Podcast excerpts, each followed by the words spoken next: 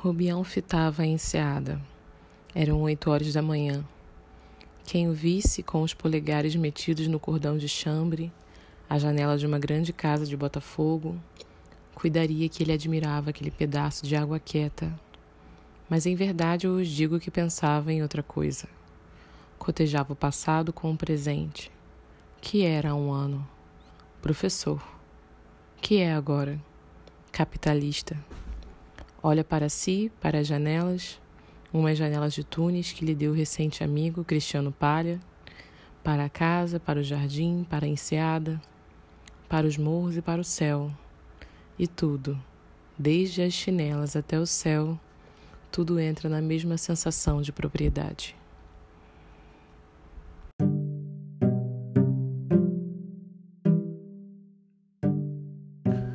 No episódio de hoje temos a segunda parte da análise do romance Angústia de Graciliano Ramos. Esse livro é um dos livros exigidos no vestibular da FOVEST 2021 e hoje a gente vai comparar o delírio de Luiz da Silva, personagem do Graciliano Ramos, com o delírio de Rubião, personagem de Machado de Assis no livro Quincas Borba.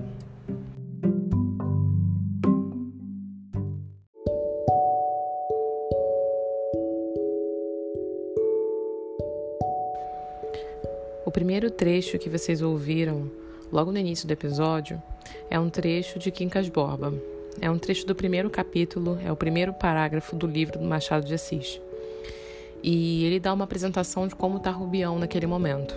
Rubião é um personagem principal, ele é um professor que mora no interior e cuida do filósofo Quincas Borba. O filósofo Quincas Borba é um personagem presente em mais de um livro de Machado de Assis é um moço, um senhor que ganha dinheiro com a sua filosofia de humanitas, né, humanitismo.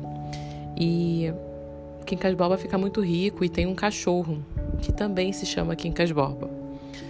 E o Rubião é um dos amigos dele, uma das pessoas que cuida da casa junto com ele. No momento que Quincas Borba, o filósofo, morre, ele deixa toda a sua fortuna para Rubião, que é um moço simples, com a condição de que Rubião cuidasse do seu cachorro, o também chamado Quincas Boba. Rubião né, muda de vida de uma hora para outra, leva o cachorro para a cidade e nesse primeiro parágrafo do primeiro capítulo ele está pensando justamente, né, como diz o Machado, cotejando o passado com o presente, que era um ano professor, que é agora capitalista.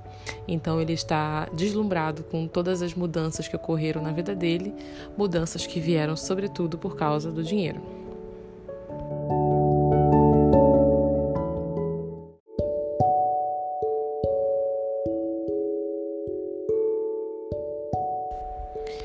E aí nós temos o primeiro paralelo entre o personagem Rubião, do Machado de Assis, e o personagem Luiz da Silva, do Graciliano Ramos.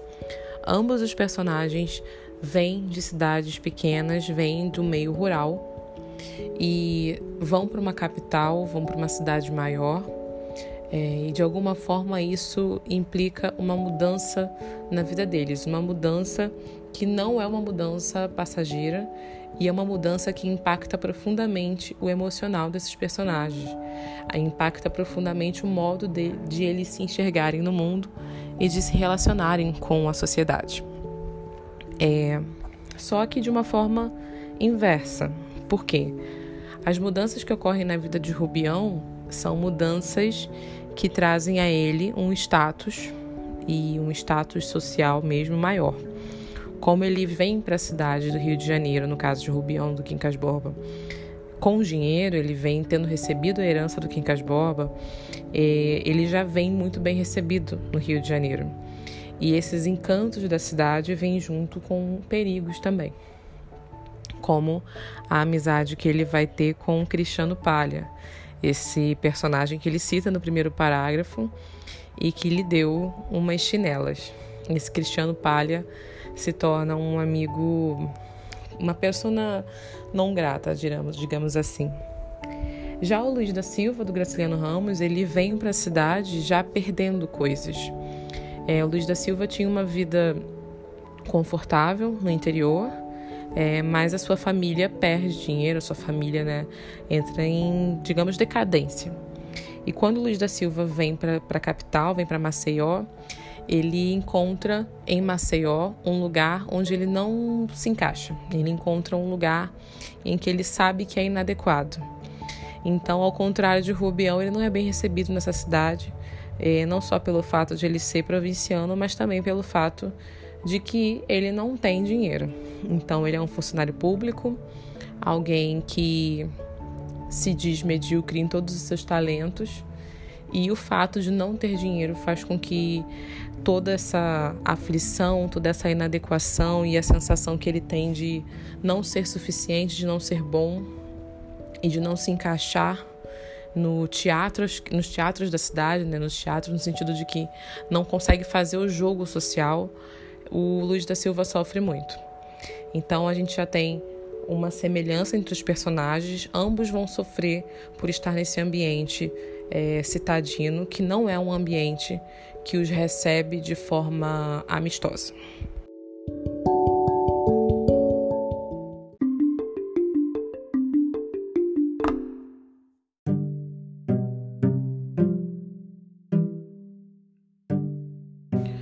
Na metade do livro Angústia, Luiz da Silva começa a ter os seus piores pesadelos e as suas piores crises.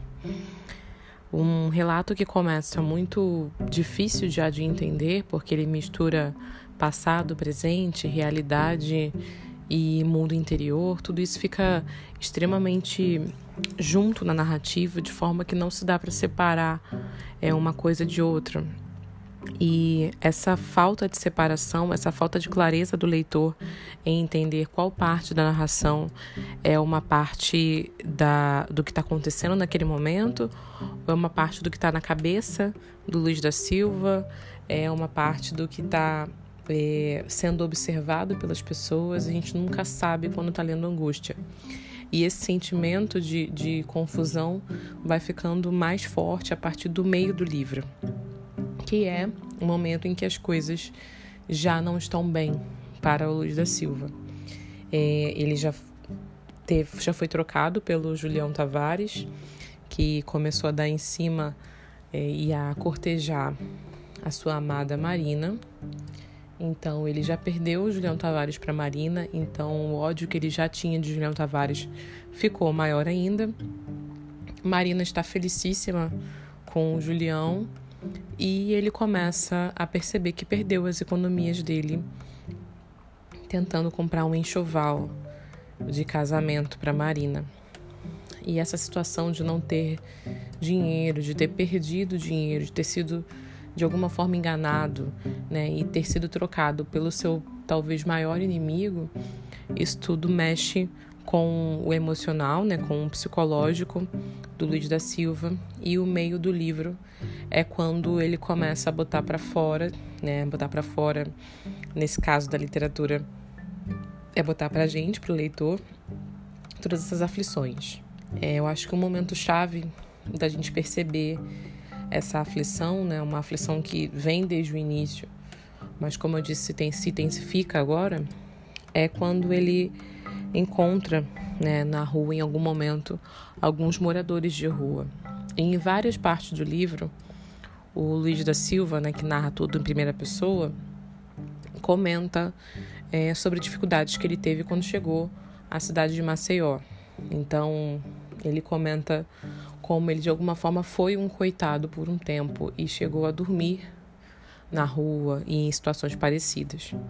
Não se sabe como isso mudou, talvez conseguindo um emprego, mas não sabemos se tem um apadrinhamento de alguém exatamente. Mas ele consegue sair dessa vida. É, mas nesse momento do livro ele está tão atordoado com a situação, é, principalmente que, que se relaciona à Marina, que ele encontra os moradores de rua e se sente tão miserável quanto esses moradores. E aí ele vai se aproximar desses moradores de rua, vai tentar se conectar com eles e compartilhar a dor que ele também está vivendo. É, diz uma parte do livro que é assim: Encolhia-me timidamente, não simpatizavam comigo. Eu estava ali como um repórter colhendo impressões, nenhuma simpatia.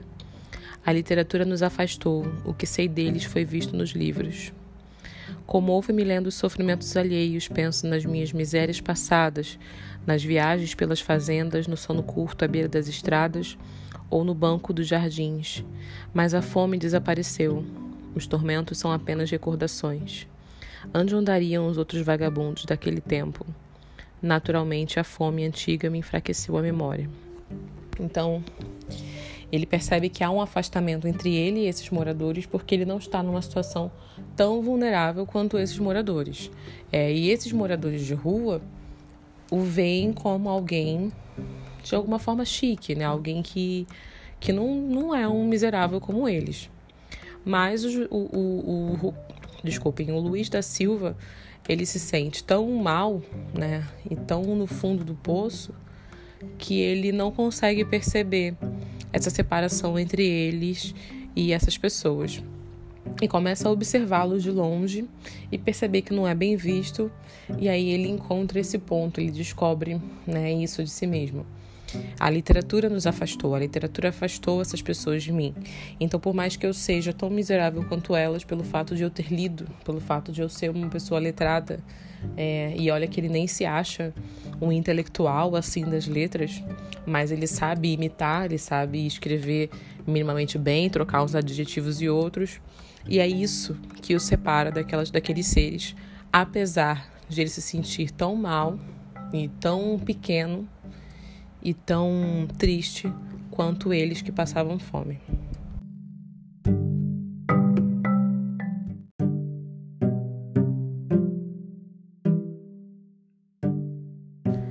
Tudo ganha uma proporção bem mais trágica quando o Luiz da Silva está no banheiro e nessa época os banheiros eram muito muito menos privativos do que são hoje. É, como ele era vizinho da Marina, o banheiro que ele tinha era dividido com o dela e dava para ouvir as coisas do banheiro dela, né? O banheiro ficava fora de casa. E no momento em que ele está no banheiro, pensando, e ele tem essa, esse costume de ir para o banheiro pensar na vida e sonhar com algumas coisas, ter alguns sonhos megalomaníacos, e depois a gente vai falar sobre isso daqui a pouco. Mas enquanto ele está no banheiro, tem um momento em que a Marina chega no banheiro dela, que, é, que faz divisa com dele, para tomar banho e ele começa a observar. Né? Não visualmente, porque ele não consegue vê-la completamente, apesar de ter a possibilidade de vê-la, de tirar um tijolo aqui e conseguir ver o corpo dela, ele não quer. Ele não quer fazer isso. Então ele tenta observar os ruídos, os sons daquilo que está acontecendo no banheiro da Marina. E ele sabe que ela tem hábitos muito de limpeza, hábitos de. O banho dela é demorado. E ele repara nisso. Naquele momento ele percebe que o banho dela não está tão demorado assim e começa a ouvir uns soluços. A mãe dela chega, pede para que ela abra a porta. Marina não quer abrir mas acaba acontecendo dela abrir a porta do banheiro e é o momento em que a mãe tenta tirar dela o que está acontecendo e o, Rubi, e o Luiz da Silva ouvindo tudo e a Marina confessa para a mãe que está grávida. Ou seja, o Julião Tavares some da vida dela e engravida. É, e aí tem uma fala muito forte da Marina que está desesperada com a situação. Faz um tempo que ela anda triste pela, pelas casas e tudo. E o, Juli, e o, o Luiz da Silva consegue reparar essas coisas nela e, e começa a ficar preocupado, pensando por quê, né? Que, o que está acontecendo. O Julião saiu da vida dela, por que, que ele fez isso? Então, além de ter roubado nela, ela dele de alguma forma, ele sente assim que o Julião roubou a Marina dele Além de tudo, ele a abandonou e abandonou grávida. E a Marina fala o seguinte: é, tinha se acalmado um pouco e podia falar, já não estava sozinha no mundo, urrando lamentações. arremetia contra a mãe, arfando, grunhido, grunhindo, como um bicho mal domesticado que quer morder. Coitadinha, não via, não sabia, tão inocente. Agora sabe, pois é, escangalhada com um filho na barriga. Não faça essa carinha de santa, não, é o que lhe digo. Estou mentindo? Arrombada com um moleque no bucho. Não quer ouvir, não? Tape os ouvidos. Cale a boca, Marina, gaguejou Dona Adélia tremendo. Me respeite, Marina. Esta ordem bamba pareceu-me ridícula e despropositada, mas produziu um efeito que me espantou. Marina deitou água na fervura. Então, é, é um momento que choca Luz da Silva e choca um pouco a nós leitores também, porque a Marina tem um costume, pelo menos na narrativa do Luiz, um, uns costumes meio frívolos. Ela é um pouco fútil é, e até infantil, a gente diria. Mas nesse momento em que ela se descobre grávida, ela tem um, um, uma certa crueldade em lidar consigo mesma. Né? Ela não ela não está sofrendo simplesmente de tristeza, ela está sofrendo de ódio a si mesma por ter feito isso e por ter e por ter essa consequência no corpo dela, né? Que seria o filho. E a mãe vai vai falar com ela e ela tem um, um, o auto ódio. Ela tem essa vontade de se maltratar, talvez como uma própria punição do que está acontecendo. Mas para se punir, ela pune primeiro a mãe.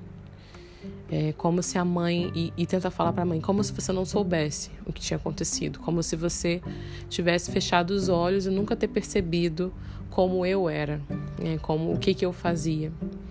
E a mãe pede esse respeito, me respeite, Marina. E quem lembra da Dona Adélia, mãe da Marina, sabe que é uma personagem extremamente amorfa, uma personagem que, muito que é muito condescendente com tudo que a Marina faz e é uma personagem triste, né? Uma personagem que cujo próprio marido narra que ela foi uma mulher interessante, uma mulher que metia medo aos homens, mas se transformou é, naquela pessoa triste, sem movimento, que não dava limites à filha, né, de acordo com a visão do Luiz, e que via o comportamento da filha com muita, com muita tristeza, mas também com nenhum tipo de, de como posso dizer, nenhum tipo de ordem que fizesse a filha mudar. Né? Então a dona Adélia era uma, uma senhora muito resignada. E o Luiz da Silva, ouvindo essa narração, ouvindo se me respeite, Marina, que a dona Adélia fala para a filha, como se ela não pudesse falar desse jeito com ela, é o primeiro, um dos primeiros e únicos é, momentos de dignidade da dona Adélia. E ele se sente muito comovido com isso e fala: Nunca se acaba a dignidade da gente, dona Adélia. Ele fala no sentido com a gente, leitor, mas ele não fala para ela na hora, ele fica é, escondido e não, não fica falando nada ali porque ele não quer que descubram ele no banheiro. A gente é molambo sujo de pus e rola nos monturos com outras porcarias, mas recorda-se do tempo em que estava na peça antes de servir. Dona Adélia se lembra das flores de laranjeira que lhe enfeitavam a cabeça bonita. Tantas esperanças, hoje é essa miséria que se vê. Fizeram da senhora uma bola de bilhar, uma coisa que vai para onde empurram. Entretanto, a senhora dançava com carrap como carrapeta e seu ramalho estava contente. Então, ele de alguma forma projeta na Dona Adélia essa compaixão por Marina, essa compaixão por pelas pessoas, né, que de alguma forma são vítimas da vida e do que a vida faz com elas. Essas pessoas que de alguma que estão vivendo e por suas escolhas ou por algum tipo de destino cruel e injusto acabam sofrendo muito, acabam sofrendo mais do que os outros. E principalmente sofrendo por causa de pessoas como Julião Tavares.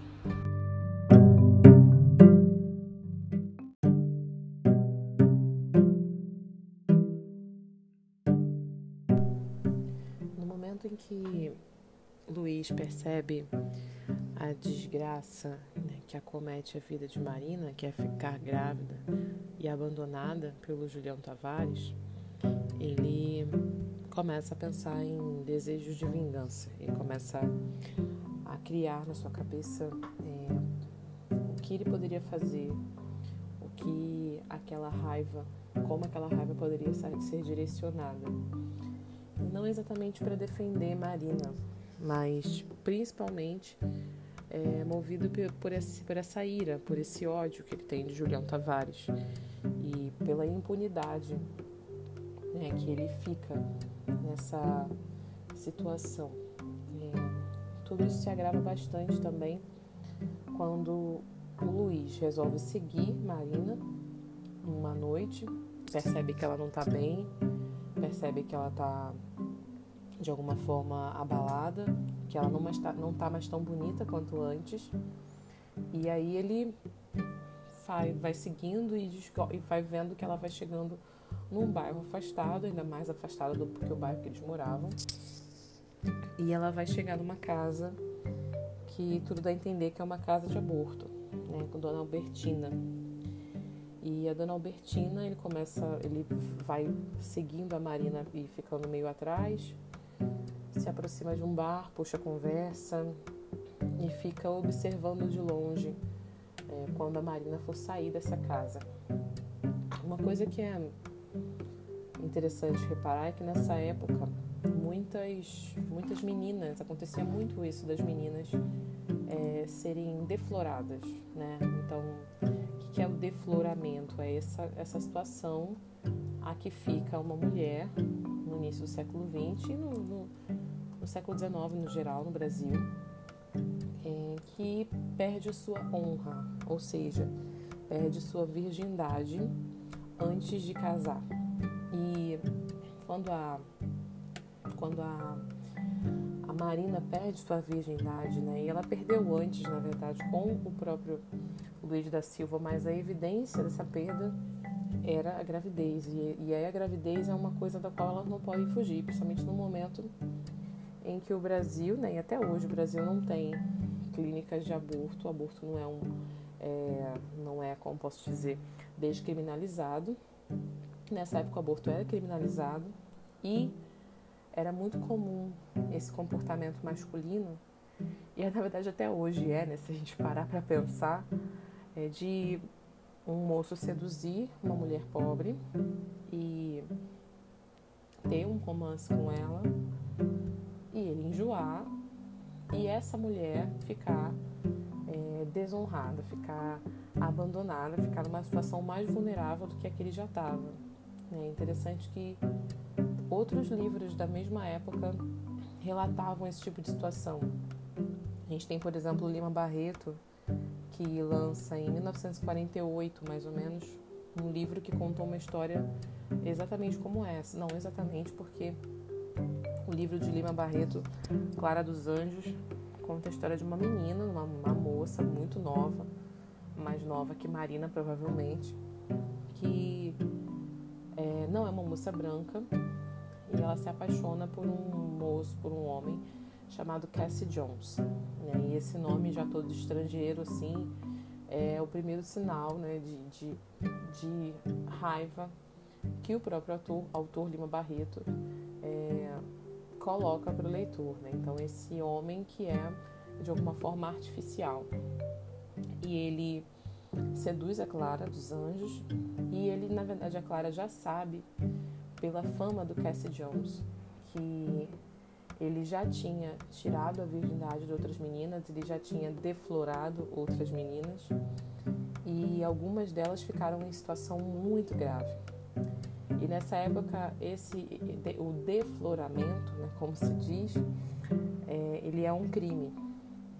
Então, muitos casamentos aconteciam, por exemplo, na delegacia, porque o homem que fazia isso, que, né, que era que fazia isso, uma mulher, ele ou precisava pagar alguma fiança, é, algum tipo de benefício, né, entre aspas, à família, para que essa família não denunciasse, ou seja, para que essa família ficasse quieta a respeito do que aconteceu. É, outra opção seria casar com a menina. Então, muitas, muitas muitos casamentos aconteceram nessa época é, em decurso, em, em, função desse, desse crime, que era levar, quebrar os votos de castidade. Né?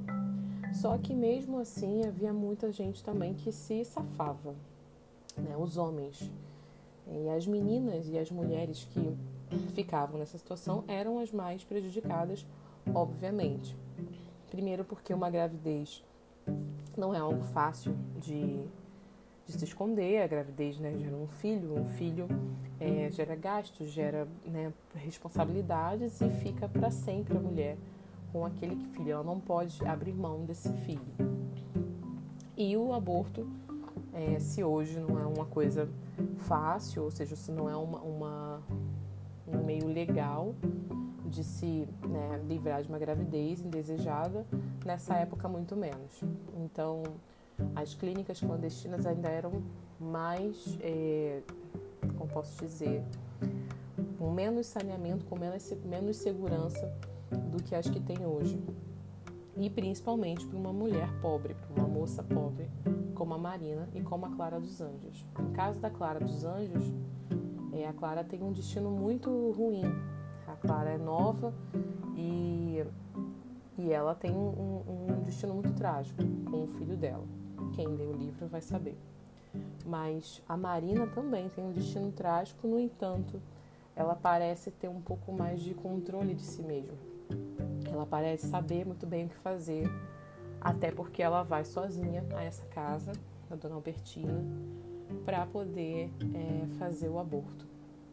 Então, além do Julião Tavares é, não ter nenhum tipo de, de responsabilidade, né, não, não, ser, não ser implicada em nenhum tipo de responsabilidade, a Marina, que era uma mulher vibrante, que era uma mulher que se maquiava, uma mulher que ia atrás do que queria, ela acaba ficando maculada por esse por essa gravidez, ela acaba ficando extremamente vulnerável, mais do que ela já era e não se dava conta por conta da gravidez.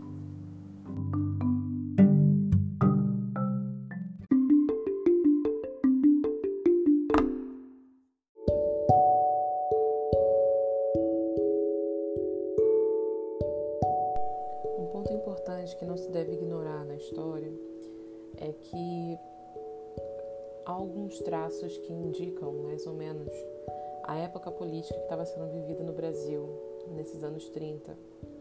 Então, por mais que esse não seja um momento totalmente explícito no livro, há alguns trechos que dão a entender a agitação social, a agitação política, principalmente em torno das greves dos trabalhadores e sobre a ameaça comunista.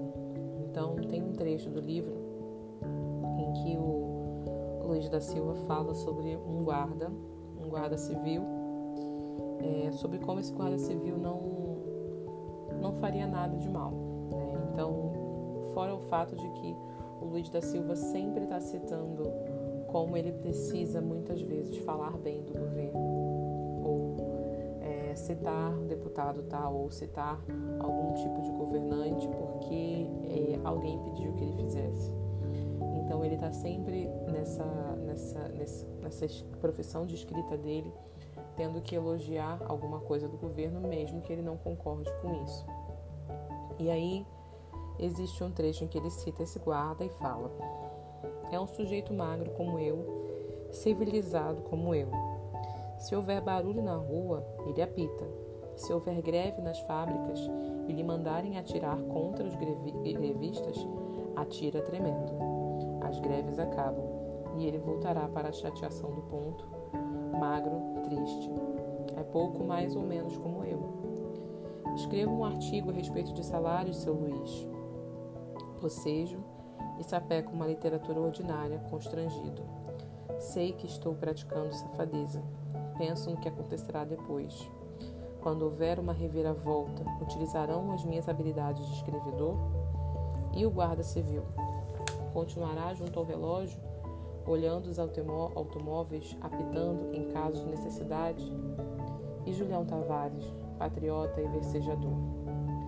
Então, nesse momento, ele se compara a esse guarda com a ideia de que ambos estão a serviço de algum tipo de ordem maior, algum tipo de hierarquia que os impede de dizer não, que os impede de lutar contra né, e de é, impor algum tipo de opinião. Então, interessante que ele fala, escreva um artigo a respeito de salário, seu Luiz, ou seja, as ordens que ele recebe são ordens para escrever sobre coisas que estavam é, em voga na época durante o governo Vargas. Então, escrever sobre salários, né, o guarda que precisa atirar nos grevistas. Sobre as greves, né, é, a primeira greve mesmo, uma greve importante no Brasil é a de 1917, que foi a primeira greve geral do país, mas houve outras greves importantes nesse momento. E logo nos anos 30, houve um início de processos de organização e controle do movimento operário, né? porque logo nos anos 30 foi criado o Ministério do Trabalho, Indústria e Comércio. Então, é, um decreto de 1932 ele tinha uma função que de alguma forma tinha uma penalidade sobre aqueles que suspendessem o trabalho, sobre aqueles que se se, se agitassem e procurassem fazer a greve, né? Então, a questão do direito à greve depois foi debatida em 1933, mas essa, essa coisa da greve, essa coisa de não ir trabalhar ou de lutar contra abusos do trabalho, era uma, era uma situação pungente nesse momento. E a questão comunista também aparece em uma parte do livro, e é notável ver que o, o Luiz da Silva se posiciona de uma maneira muito indiferente. Ele vai a esse bairro onde tem a suposta clínica da Dona Albertina, onde a Marina vai para poder fazer o aborto. E um dos muros do bairro ele vê escrito Proletários Univos. E aí diz o livro assim: isto era escrito, proletários univos, era escrito sem vírgula e sem traço, a piche. Que importavam a vírgula e o traço?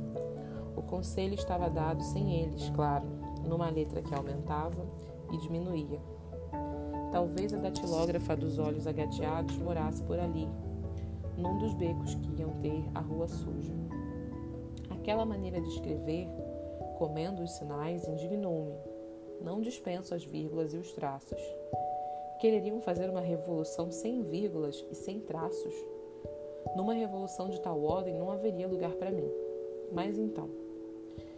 Então, ele é, é engraçado como ele comenta sobre uma posição política, ele sabe, o, o Luiz não é um, um homem é, afastado, não é um homem alienado das questões sociais, então ele sabe do que se trata, é, ele sabe dessa frase, ele sabe qual o significado dessa frase, é, principalmente em épocas, uma época em que o comunismo era visto como algo muito obscuro, né? ainda é visto, não mudamos tanto assim, mas o comunismo nessa época né, teve uma, uma, uma ideia de ameaça mesmo, né? Havia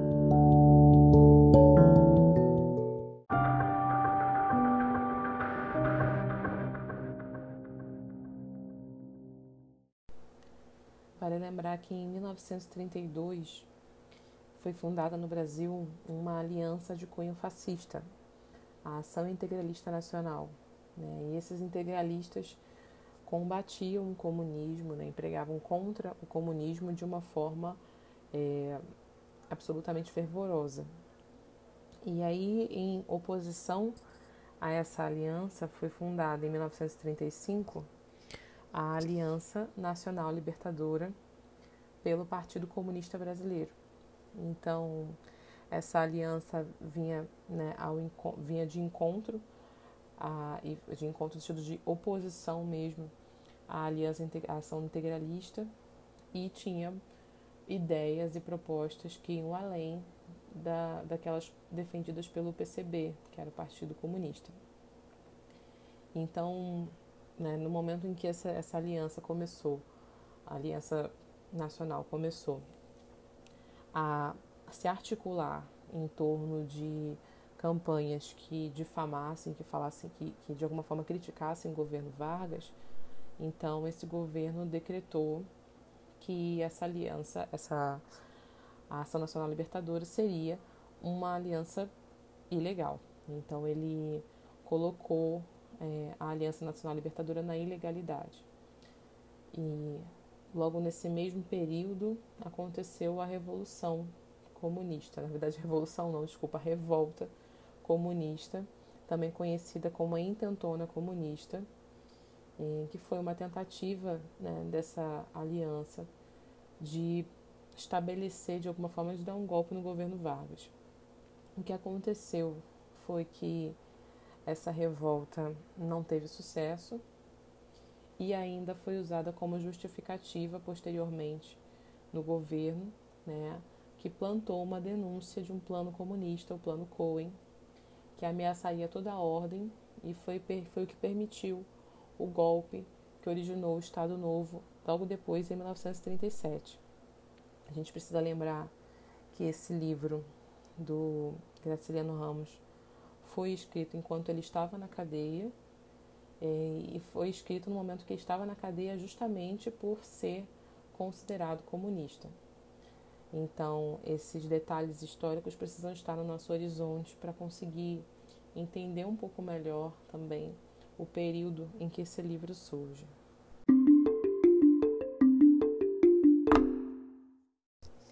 Desejei que o Julião Tavares fugisse e me livrasse daquele tormento.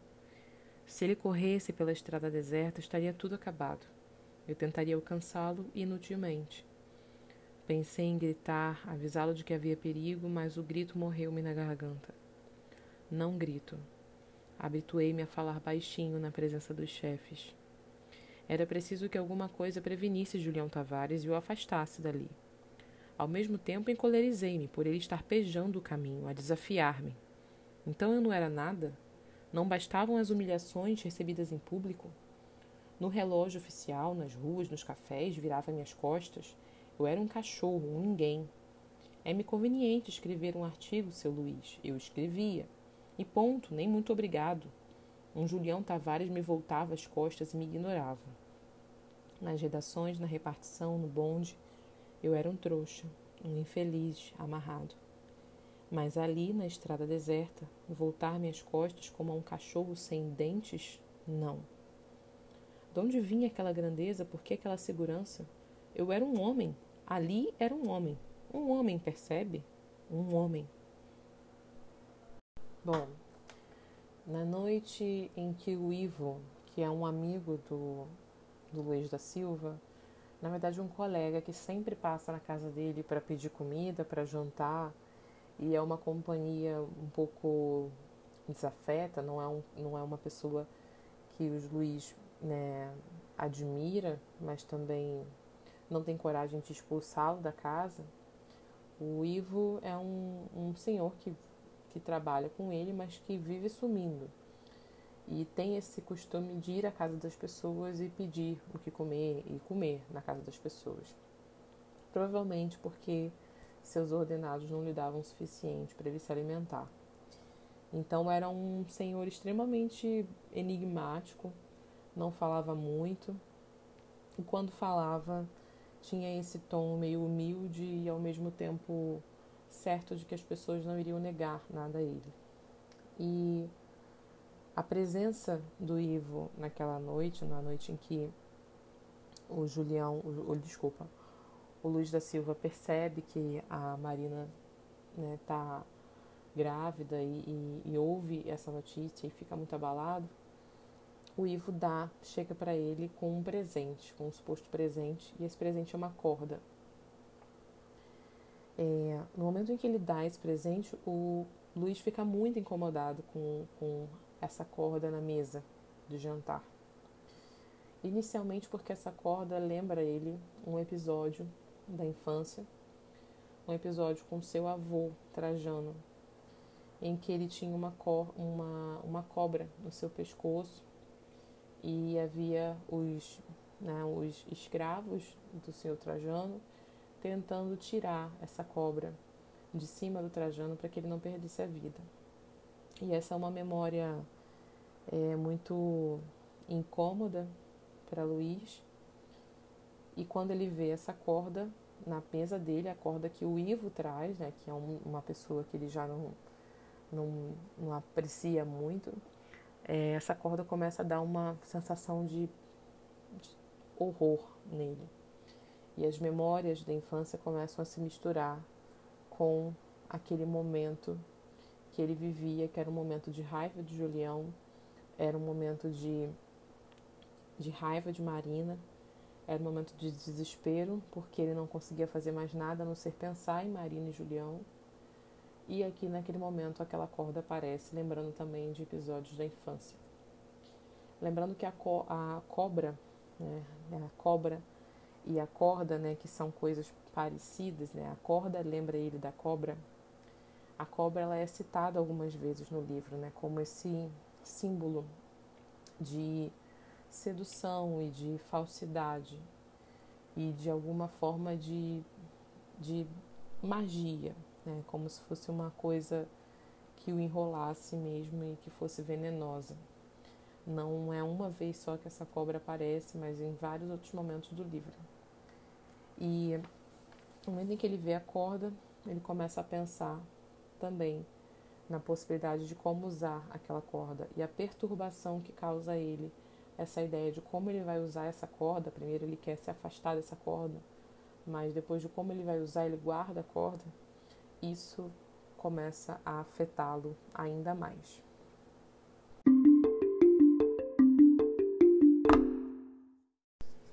Retirei a corda do bolso e alguns saltos, silenciosos como os das onças de José Bahia, estava ao pé de Julião Tavares. Tudo isto é absurdo, é incrível, mas realizou-se naturalmente. A corda enlaçou o pescoço do homem, e as minhas mãos apertadas afastaram-se. Houve uma luta rápida, um gorgolejo, braços a debater-se. Exatamente o que eu havia imaginado. O corpo de Julião Tavares ora tombava para frente e ameaçava arrastar-me, ora se inclinava para trás e queria cair em cima de mim. A obsessão ia desaparecer tive um deslumbramento. O homenzinho da repartição e do jornal não era eu. Esta convicção afastou qualquer receio de perigo. Uma alegria enorme encheu-me. Pessoas que aparecessem ali seriam figurinhas insignificantes. Todos os moradores da cidade eram figurinhas insignificantes. Tinham me enganado. Em 35 anos haviam me convencido de que só me podia mexer pela vontade dos outros.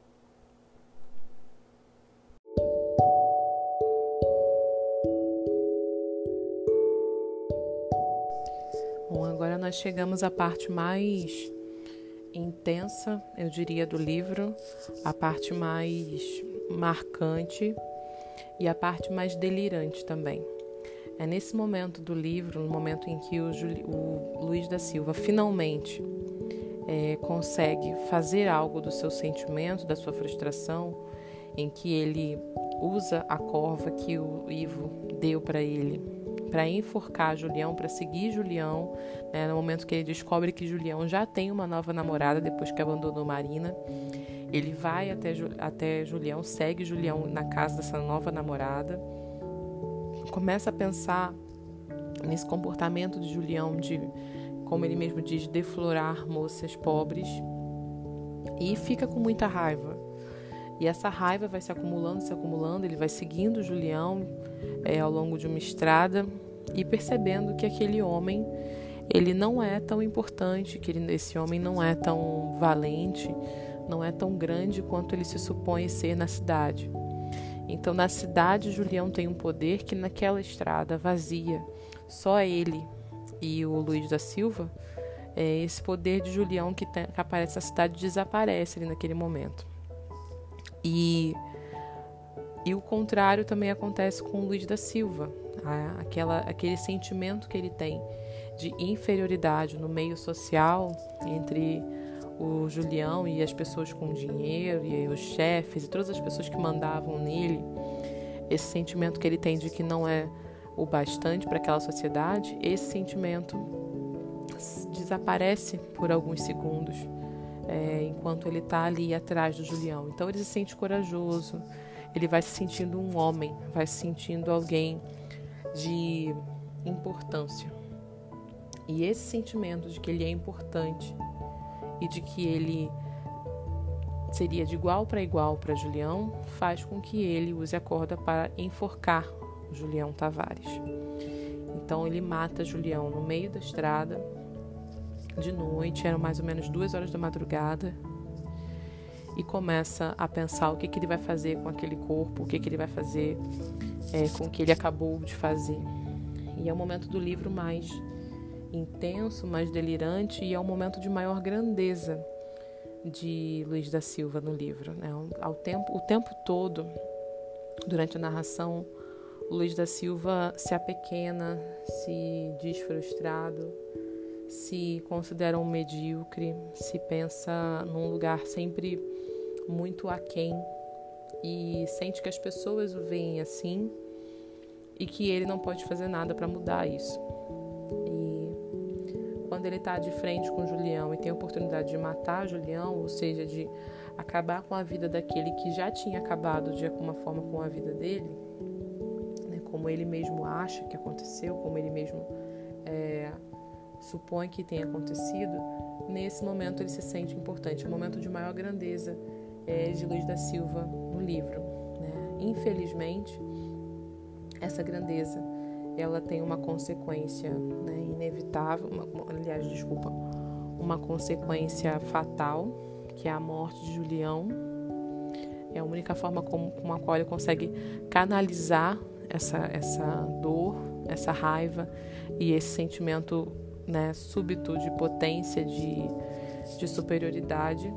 É, e ele vai misturando algumas lembranças da infância, de empregados do seu pai que eram designados para matar outros, eram designados para caçar.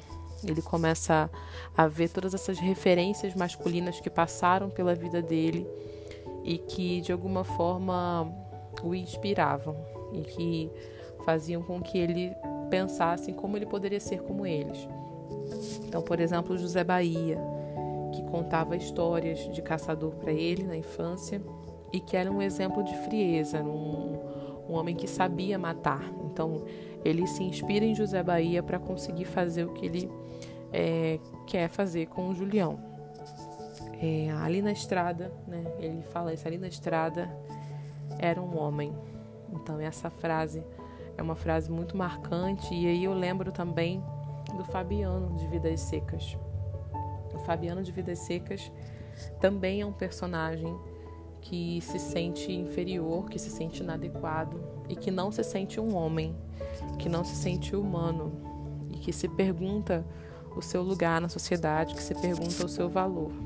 Assim como o Luiz. A diferença é que o Luiz é um homem das letras, né? apesar de ele não, não se sentir exatamente um intelectual, ele é um homem que escreve, ele sabe usar as palavras a seu favor, até para sustentá-lo. E tem uma origem muito mais privilegiada do que Fabiano. Mas assim como Fabiano, o Luiz se sente um, um páreo da sociedade, né? Se sente alguém deslocado, alguém fora. E o único momento em que ele se sente um homem de verdade é o momento em que ele mata o Julião Tavares. Esse momento de, que se, de se sentir um homem não acontece com o Fabiano em Vidas Secas em, nenhum, em praticamente nenhum momento, nenhuma parte do livro.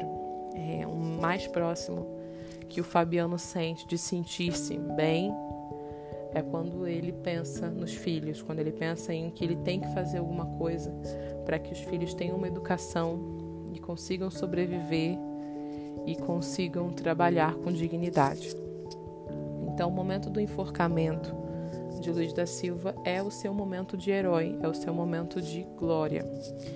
É o momento em que ele consegue canalizar sua raiva para algo que ele realmente quer fazer.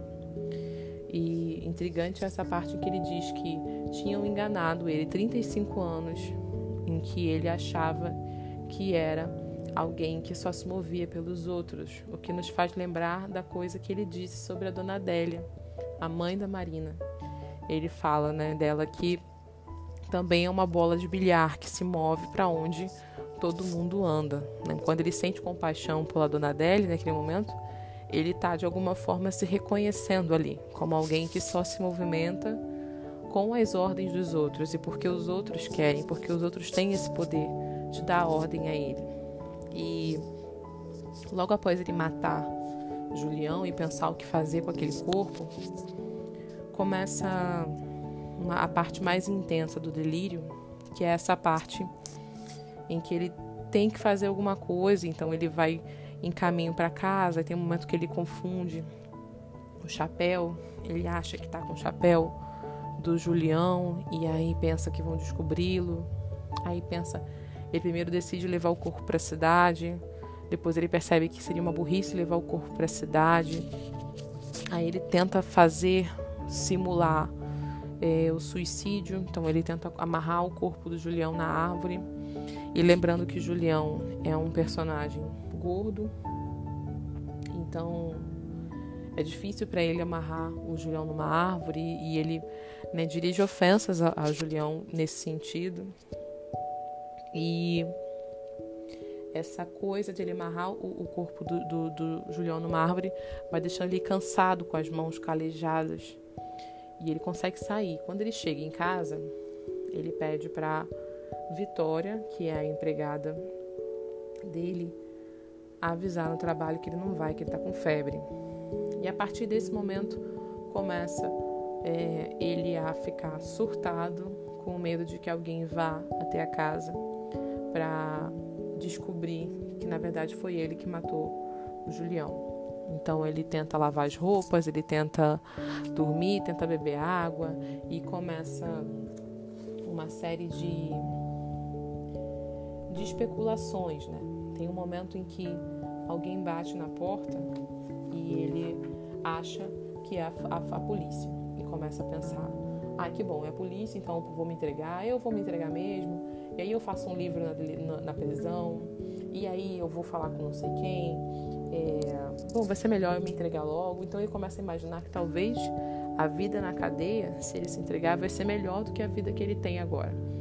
O único problema que ele tem de se entregar e ir para cadeia é ficar num ambiente sujo, que ele tem pavor de ficar num ambiente sujo, né? Isso, isso se revela muito na inquietação que ele tem com os ratos da casa.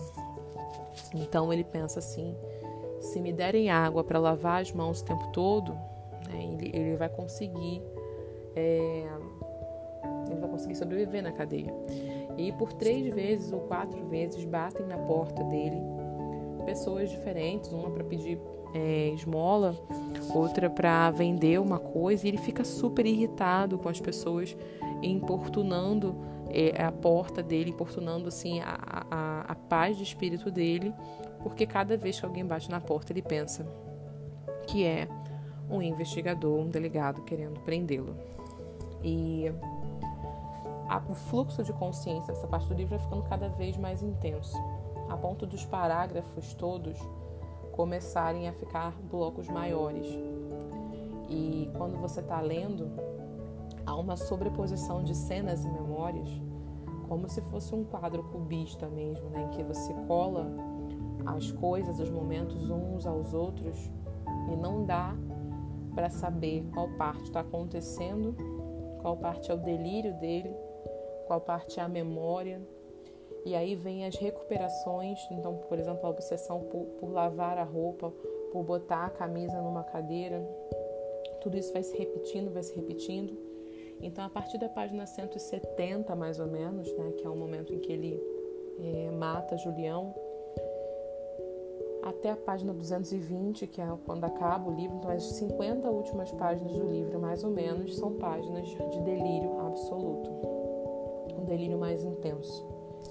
É, ele repete coisas, ele repete essa obsessão com, a, com as roupas que ele precisa lavar, ele repete a obsessão por ficar na cadeia e escrever um livro, e aí depois, começa a desaparecer um pouco a lembrança de Marina nesse momento. Ele não pensa em Marina, ele pensa é, na Vitória, ele pensa nas memórias da infância. E uma série de personagens da infância dele é, aparece nesse momento.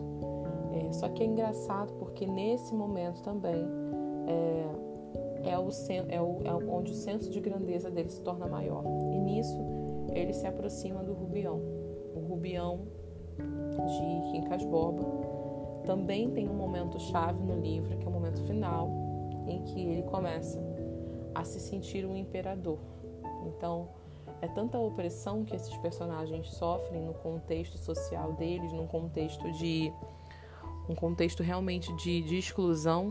Né? O Rubião, não por questões financeiras, mas por questão de, de realmente ele não conseguir fazer o jogo daquela sociedade, um jogo de falsidade, um jogo em que ele é sempre deixado de canto, principalmente pelo amigo, pelo que se diz amigo Cristiano Palha, que usa a esposa Sofia para seduzir Rubião e para fazê-lo acreditar que ela está apaixonada por ele, né? Por mais que a, so a Sofia não dê muito a entender para o Rubião que está apaixonada por ele, mas ela também não nega as investidas do, do Rubião. E o Rubião vai se encantando nessa paixão, vai dando dinheiro. Cristiano Palha, praticamente, né, dá o golpe no Rubião, então ele perde toda a herança que ele recebeu de Quincas Borba e no final do livro ele entra num delírio de que ele é um imperador. Até o momento de sua morte. E o Luiz da Silva também tem um momento de grandeza no final do livro, que é o um momento em que ele sente que é um homem, porque ele mata Julião Tavares. Então, esses blocos de parágrafos vão embaralhando a visão, porque é uma sobreposição de cenas e memórias, e tudo isso vai deixando o leitor cada vez mais dentro desse delírio. Então, a gente diria que a técnica narrativa do Graciliano Ramos, usada nesse livro especificamente, é uma técnica narrativa muito sofisticada. Primeiro, porque é uma narrativa em primeira pessoa, e é uma narrativa em primeira pessoa contada a partir do delírio. E a narrativa é toda circular, assim como Vidas Secas, né, que começa, é, Vidas Secas começa com uma fuga e termina com uma fuga, como se a família não tivesse tivesse começado e, e, e finalizado no mesmo ponto, como se eles não tivessem saído do lugar. É, e ao mesmo tempo, essa narrativa de, do Graciliano Ramos também, a angústia, tem esse mesmo movimento de circularidade. Ele começa falando: acordei depois de 30 dias, né, estando mal, e ele recupera a, a memória toda dele, vai narrando até chegar um momento no final do livro em que ele delirando na cama por não sei quanto tempo, ele vai narrando as pessoas chegando e falando coisas para ele, falando é, coisas variadas e ele não consegue interagir com essas pessoas. Ele pede a Vitória o copo d'água e a água não chega, ou chega e ele não lembra que bebeu, e tudo vai se misturando numa grande confusão. E, e é a confusão com que o livro se inicia também. Então, é, o Graciliano Ramos atinge uma técnica nesse momento, uma técnica de muita sofisticação, uma técnica de muita é, de muito rebuscamento em que o delírio do narrador e do personagem torna-se também, de alguma forma, o delírio do leitor, porque ele não consegue mais se apegar a nenhum dado de concretude que esse narrador coloca para ele, porque não, tá, não tem mais concretude, né? tudo se mistura, tudo se dissipa. Nesse ponto, ele se diferencia de Quincas Borba, de Machado de Assis, porque o Quincas Borba de Machado de Assis, para começar, é escrito em terceira pessoa, e o Rubião ele vai né, tendo delírio, o narrador em terceira pessoa vai mostrando, por exemplo, as reações dos outros ao redor quando veem o Rubião na rua, né, falando com não sei quem, de mãos dadas com a imperatriz. Então, o narrador do Machado de Assis vai mostrando em terceira pessoa como o Rubião está sendo visto pelos transeuntes, pelas pessoas que estão passando na rua, até chegar o momento em que ele né, vai de alguma forma apodrecer numa vala qualquer. Mas dentro do, da narrativa do Graciliano Ramos, a gente vê tudo do ponto de vista do Luiz da Silva, o que torna o delírio muito mais intenso. Agora eu vou ler dois trechos, um de Angústia e outro de Quincas Borba. Esse trecho de Angústia é no meio de um parágrafo do delírio já quando ele está na cama e não consegue mais né, articular suas palavras com as pessoas ao redor. Assim, o feixinho de lenha entrava e cantava, seu batista recolhia os capacetes dos Mateus, a coroa do rei, A espada do embaixador, os lenços das figuras, punham os níqueis em tudo isso. O zumbido das carapanãs era insuportável. Um copo de água, Vitória. Vitória não ouvia e a leseira recomeçava. Não havia escuridão, a réstia subia a parede. Leve a roupa, seu Ivo. Seu Ivo se acocorara a um canto, silencioso, babando-se. Pimentel não aparecia. Devia ter aparecido, mas não me lembrava dele. Com certeza viera, no momento em que a febre era muito forte. Que doidices teria eu dito na presença de Pimentel? Um, dois, um, dois. Marchava e não podia levantar-me da cama. Quatro paredes. As quatro paredes da repartição esmagavam-me. Algumas horas depois da função, um feixinho de lenha, composto de Mateus, figuras, burrinha, rei, embaixador, soaria arrastando a enxada no eito. Parem essa vitrola! Fernando Inguitai, o braço carregado de voltas de contas, andava pela rua do comércio, fumando, sorrindo. Haveria alguém neste mundo que se chamasse Inguitai? As, cacavéis, as cascavéis e as jararacas tomavam banho com a gente no Poço da Pedra. Uma delas se enroscara no pescoço do meu avô. Trajano Pereira de Aquino Cavalcante Silva sapateava no chão de terra batida. Uma alpercata saltava ali do pé. Instituto Histórico Geográfico do Espírito Santo. Instituto Histórico Geográfico do Rio Grande do Sul. Ria-me como um idiota. Provavelmente havia institutos históricos e geográficos por esses lugares. Certas pessoas empurravam outras nas escadas e diziam: Desculpe. O cego dos bilhetes de loteria cantava um número, batendo com o cajado no cimento do café. Virava-me para o espelho.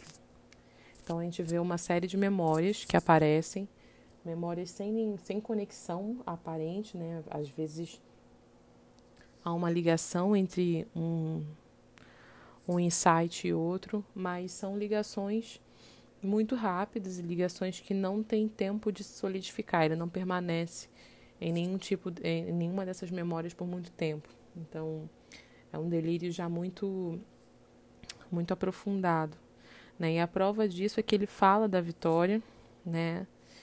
E depois ele fala, ele ouve a Vitória falando com alguém, né? leve a roupa seu Ivo, ou ele acha que ouve a Vitória falando com alguém. Ele pensa em Pimentel, pensa, ah, o Pimentel deve ter vindo, mas eu não sei se ele veio.